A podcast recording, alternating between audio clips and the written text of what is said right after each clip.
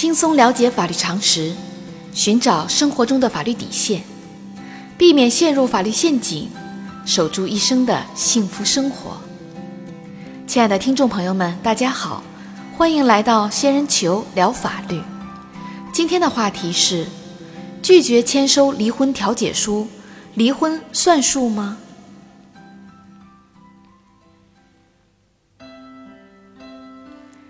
人生中有些事情，往往需要特定的经历与体验，才能真正的想明白。但有些事情，或许一辈子也分不出个是非曲直。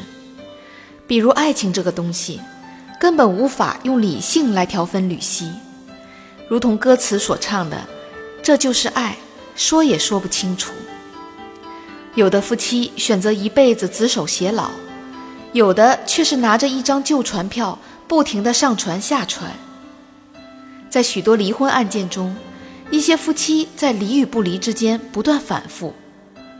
如果夫妻双方在法院的主持下签署了离婚调解书，在法院送达时却拒绝签收，在法律上这婚算是离了还是没离呢？根据司法案例，二零零八年十月。小明与小美经过三年的恋爱长跑，一起步入婚姻的殿堂。婚后生下一个漂亮的女儿。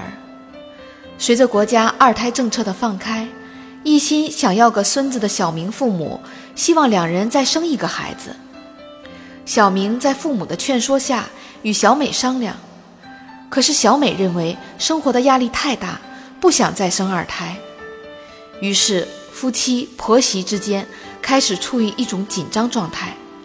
此后，夫妻双方经常为各种琐事争吵，时间久了，两人的感情逐渐恶化。二零一六年五月，小明酒后在与小美的争吵中动手打了小美，小美一气之下搬回娘家居住。两人分居半年后，小明起诉到法院，要求离婚。经过法院对两人进行耐心细致的调解。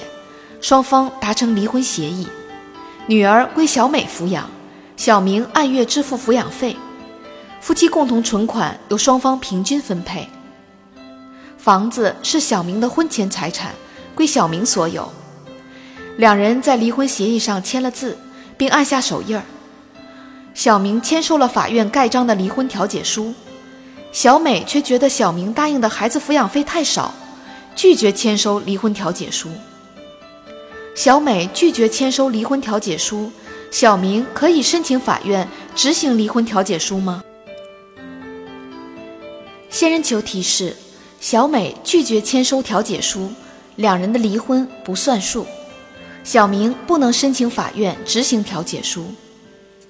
法律规定，夫妻双方在法官的主持下达成的调解协议，法院应当制作调解书。调解书由审判人员、书记员署名，加盖人民法院印章，送达双方当事人，并在双方签收后发生法律效力。调解未达成协议，或者调解书送达前一方反悔的，人民法院应当及时判决。此外，对于经过调解和好的离婚案件，调解后维持收养关系的案件，能够当场履行的案件。人民法院可以不制作调解书，但是应当记录笔录，由双方当事人、审判人员、书记员签名或者盖章后，即具有法律效力。在本案例中，对于小明与小美解除婚姻关系的调解书，由于小美拒绝签收，因此双方签署的离婚调解书没有生效，两人的婚姻关系没有解除。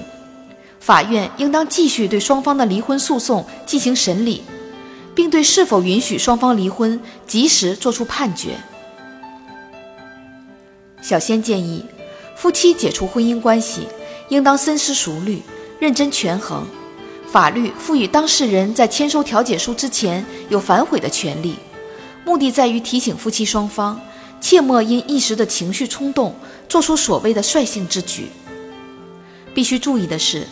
一旦离婚调解书经双方签收生效后，一方不履行调解书的，另一方可以申请法院强制执行。